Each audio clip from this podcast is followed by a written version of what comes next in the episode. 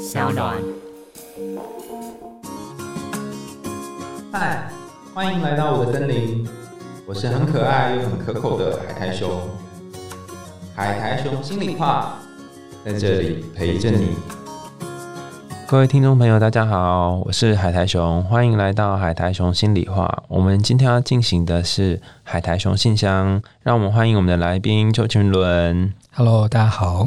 听说你是解梦专家，对不对？有兴趣，有兴趣。好，我们今天要跟大家讨论一个信箱。这个信箱里面，这个听众他会有一些睡眠的状况。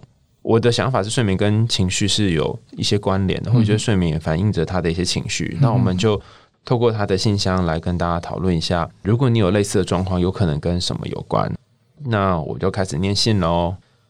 今天来信的这位朋友叫做小小，他的信件内容如下。我从国二开始，家庭争吵变得非常严重，我被夹在中间，变得很痛苦。加上课业压力，我开始用伤害自己的方式去压过很多情绪。这种方式持续了六年，而在我高二的时候，我的父母离婚了。我的爸爸并没有要我的抚养权，虽然明白他经济能力没办法负荷，但心里一直有一种被抛下的感觉。那段时间，我妈一直跟我吵架，大小事都能够成为导火线。有一次吵架，她说：“早知道就把你丢给你爸了，我要你有什么用？”这句话伤害我很深。那段时间，我每天半夜都一个人在阳台哭，也是第一次尝试有结束生命的这种念头。后来好不容易熬过了那段日子，我以为我好了。但我发现，只要经过一段时间，就会进入情绪的低潮。我变得很负面、很不安、很焦虑。一个人的时候就会很慌，睡眠状态也很差，变得很浅眠，容易做梦，有时候还会有睡眠瘫痪的状态。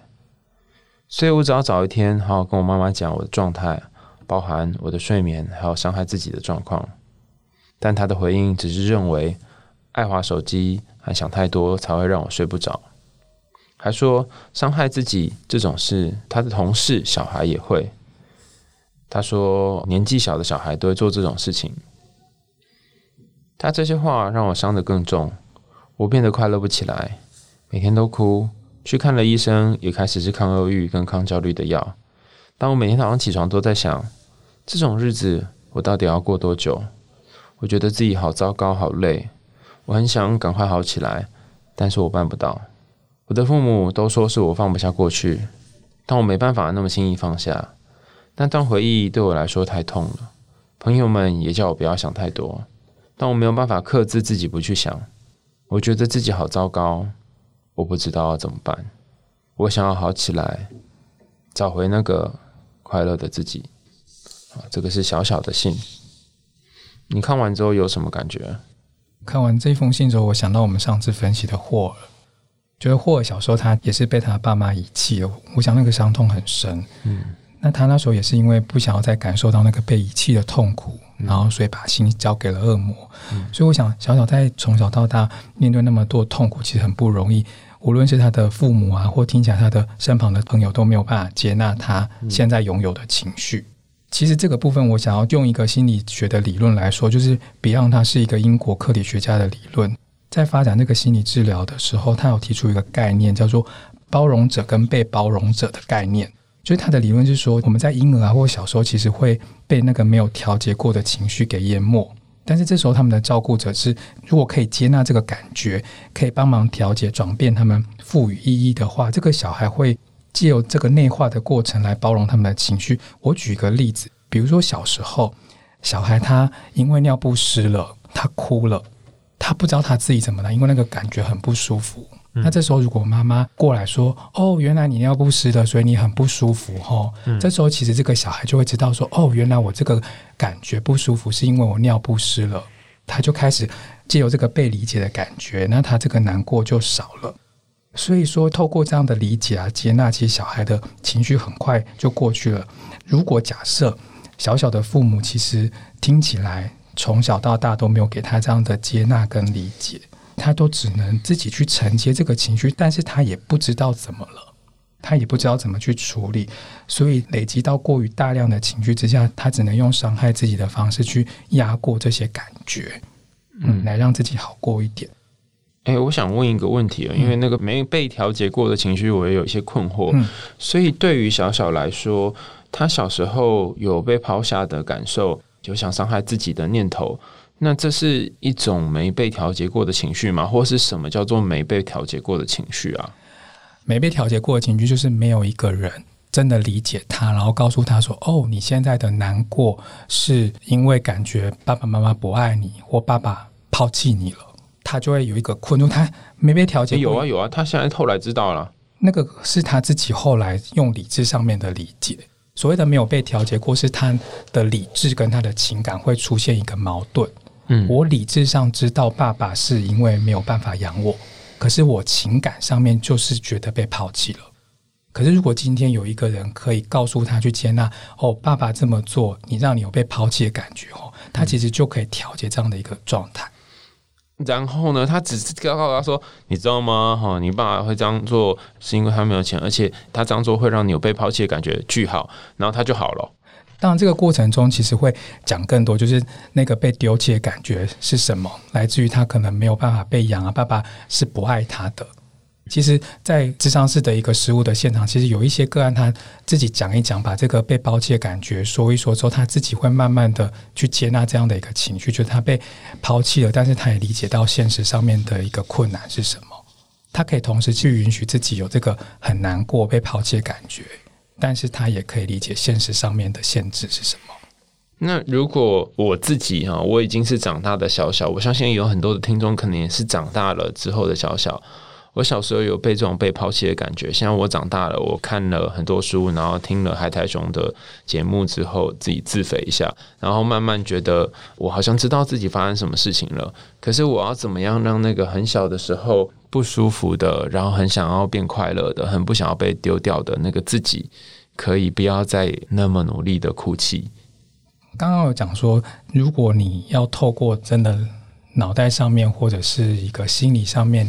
你要把这个矛盾或落差的感觉缩小，要有一个情绪的调节的话，我觉得说出来，借有一个人来帮你承接很重要。这一次 Beyond 他讲的就是一个包容者跟被包容者的概念。嗯，如果当今天一个人把这些情绪、心里面的不开心说出来，然后这个治疗师也好或心理师也好，当做一个承接他的容器的话。那这个人透过说的过程、倾倒的过程中，然后他的情绪被接住、被理解，他就可以转换成另外一种感受。哦，这就是为什么苏菲的角色如此重要，因为他在帮忙清理霍尔内在混乱的东西。城堡也是一样，城堡就是一个地方可以去容纳这些东西。那大家不要觉得说好像啊，我不是心理师或什么的。我之前有一个朋友，他。感情上面面临一些状况，然后他也有一个感觉是，我好像不论在谁的心中都不是第一名，我好像永远都不会被爱，然后我很衰，我是神选的衰人哈，为什么我的人生跟感情的路都这么多舛哈？我那时候在心想说，身为他的朋友，我如果用心理师的口吻跟他讲话，应该是蛮奇怪的，所以我就只是听他说而已，我几乎没有讲什么话。可是他说着说着说着自己就哭了，然后哭完之后告诉我说：“我很久没有这样哭了，因为我都觉得我自己卡着一个 feel，然后都哭不出来。我虽然不觉得我真的有完全帮到他的忙，可是我发现这整个过程当中，他好像变得比较轻松一些，那个被卡住的东西好像有一点松开了。我相信各位也，如果你是真心对待这些人，你不要很快的讲一个。”不要想太多哈，或是大家都这样，不要讲这样的话，只是听他讲这样就好了。那或许你就可以提供一个很好的移动城堡或很好的容器。我觉得大家不要小看这个陪伴的能力或能量。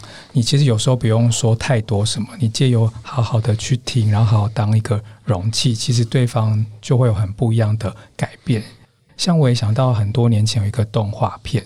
脑筋急转弯里面有一幕我印象也很深刻，女主角莱莉她心里面幻想的那个玩伴小冰冰，那只大象，粉红色的。他们那时候要想办法回去的那个火箭被丢弃的时候，她陷入了一个情绪的低潮。那那时候乐乐一直说一些很开心的事情，想要让他转移注意力，开心起来。比如他说事情一定会好起来的啦，我们来玩瘙痒游戏，可是都起不了太大的作用。那那时候其实是悠悠讲了一些话，他说我很遗憾他们拿走了你心爱的火箭。那个火箭一定是你跟莱利有过很棒的冒险。嗯，其实讲了这句话的时候，看似是让小冰冰更难过的话，反而是一个理解，而且承接着他的情绪。那时候小冰冰就开始行动起来，他的情绪就好起来了。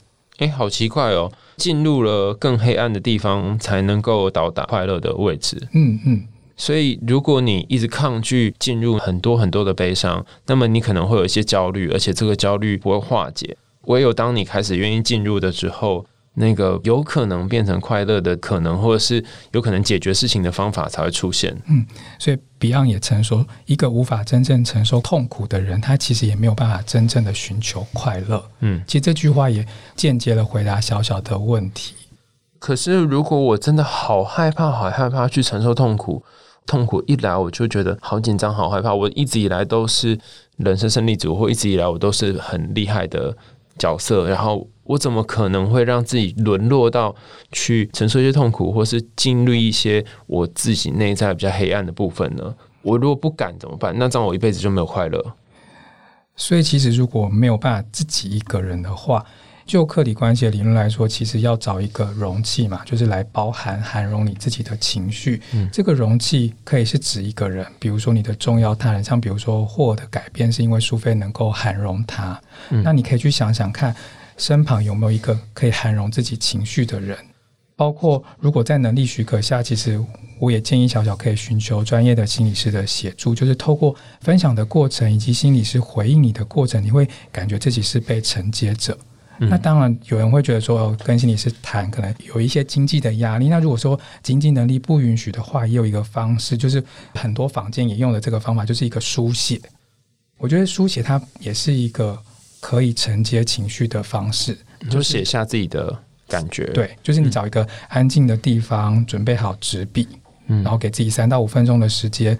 把自己的心情感受都记载在那一个纸上，不用想太多，想到什么都写下来。然后时间到了之后，你再念给自己听。那我觉得这个过程中其实会有抒发情绪的功能，就是当自己的承接者，或者是书写在纸上的时候，其实也是承接着自己的情绪。嗯嗯，我一开始觉得这招好像没什么用，但我后来发现其实挺有用的。对于某些人来说了哈，过去的研究显示，有些人在书写的时候越写越难过，但是有些人从写的过程当中也获得了一些新的体悟，或者是只是情绪抒发也对他们有很大帮助。所以你可以衡量看看，写下来会不会对你有一些帮忙。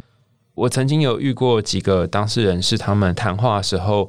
谈一谈，谈怎么谈都觉得好像有很多很多的想法无法停下来，也没有办法好好的整理。但是他们后来自己找到的方法是，他们用写的、用打字的，然后反而让我们的治疗可以更快的有一些进展。所以我觉得打字这件事，或者写下来这件事，也是一种整理内在的城堡的方法。如果你真的经济能力不允许的话，你可以上网搜寻邱晴伦心理师，然后你就可以去。你现在还有在接新的案吗？嗯，如果有时间的话，好啦，不要为难他。你可以打邱全心理师，或者是其他心理师，都会有一些他们正在服务的机构。那机构里面也有像我这种实习心理师，就是费用会比较不一样。那你就可以用比较低廉的价格，然后获得这样的服务。每一个人都是很值得，可以把自己内在做一个比较好的心理跟整理的人。那如果你自己没有办法寻求别人的帮忙，也是一种方法。那关于霍尔的移动城堡跟小小这封信，最后你有没有要给大家，或是给小小什么样的建议呢？在生活中，其实自己要去承接这些情绪，一定是一个很孤单的感觉。如果说身旁的人又没有办法去理解，嗯那个感觉一定是非常的不好。我在想，其实自我伤害或许是之前不知道有什么样的方法时候想到的，可能是一个最好的方式吧。因为很多自我伤害的人都跟小小一样，他们不是真的想要结束生命，嗯，他们是觉得因为生活中承受太多的情绪太辛苦了，所以他们想要转移一下自己的情绪或注意力，就把那个身体的痛苦拿来去盖住心理的痛苦。对，所以说，如果今天你也从这个。谈话分享中，你愿意给自己一些机会，一些其他的方法尝试的话，或许你可以试试看，就是找其他的人，或者是当你自己的一个容器，好好承接住自己。当你可以承受这些痛苦的时候，你也才可以真正的快乐。好，我们谢谢全伦心理师来跟我们谈谈霍尔的移动城堡跟小小的信箱。那下一集呢，我们要隆重的介绍，我已经节目开播到现在被敲完敲了三个月的神隐少女。我们的分析会跟网络上面各种的分析会有一些不一样的地方哈，所以大家可以好好的来期待下一次群伦心理师跟我们带来的神隐少女的分析。我们下次见喽，拜拜，拜拜。